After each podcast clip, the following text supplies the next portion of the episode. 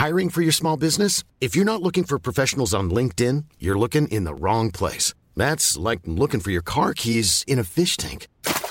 LinkedIn helps you hire professionals you can't find anywhere else, even those who aren't actively searching for a new job but might be open to the perfect role. In a given month, over 70% of LinkedIn users don't even visit other leading job sites. So start looking in the right place. With LinkedIn, you can hire professionals like a professional. Post your free job on linkedin.com slash people today.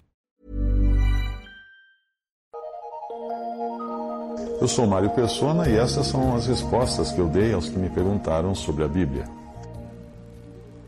Você escreveu perguntando se existiria alguma condição para se falar línguas estranhas ou línguas estrangeiras, que é uma tradução mais correta daquilo que nós encontramos no Novo Testamento.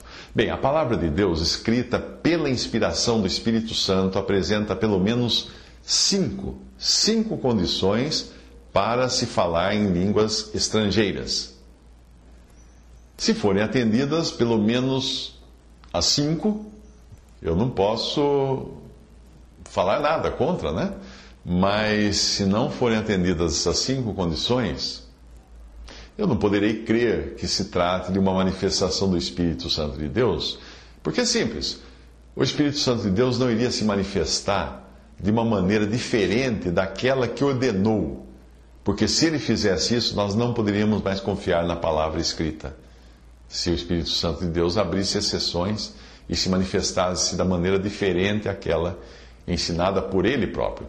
Portanto, você pode verificar, quando você diz que enviou pessoas falando em línguas estrangeiras, verifique se essas cinco condições estavam sendo atendidas, fazendo as seguintes perguntas. Primeiro, a reunião onde são manifestadas essas línguas é de portas abertas para todos ou é reservada apenas aos crentes?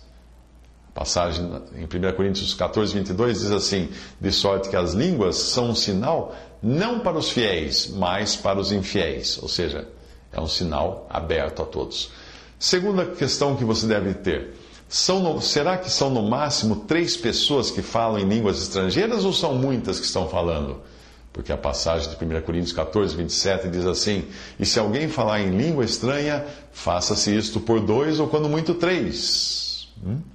Terceira condição: falam um de cada vez ou falam todos juntos?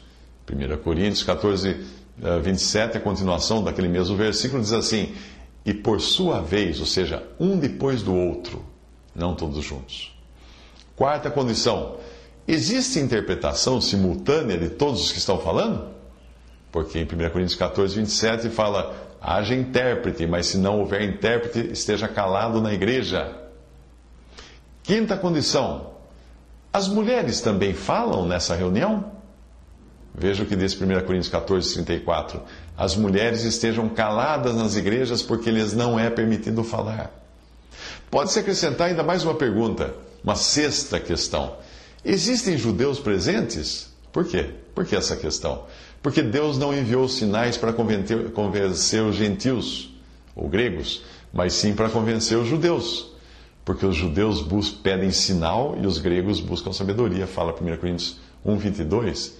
E também 1 Coríntios 14, 21 diz que as línguas eram sinal prometido aos judeus.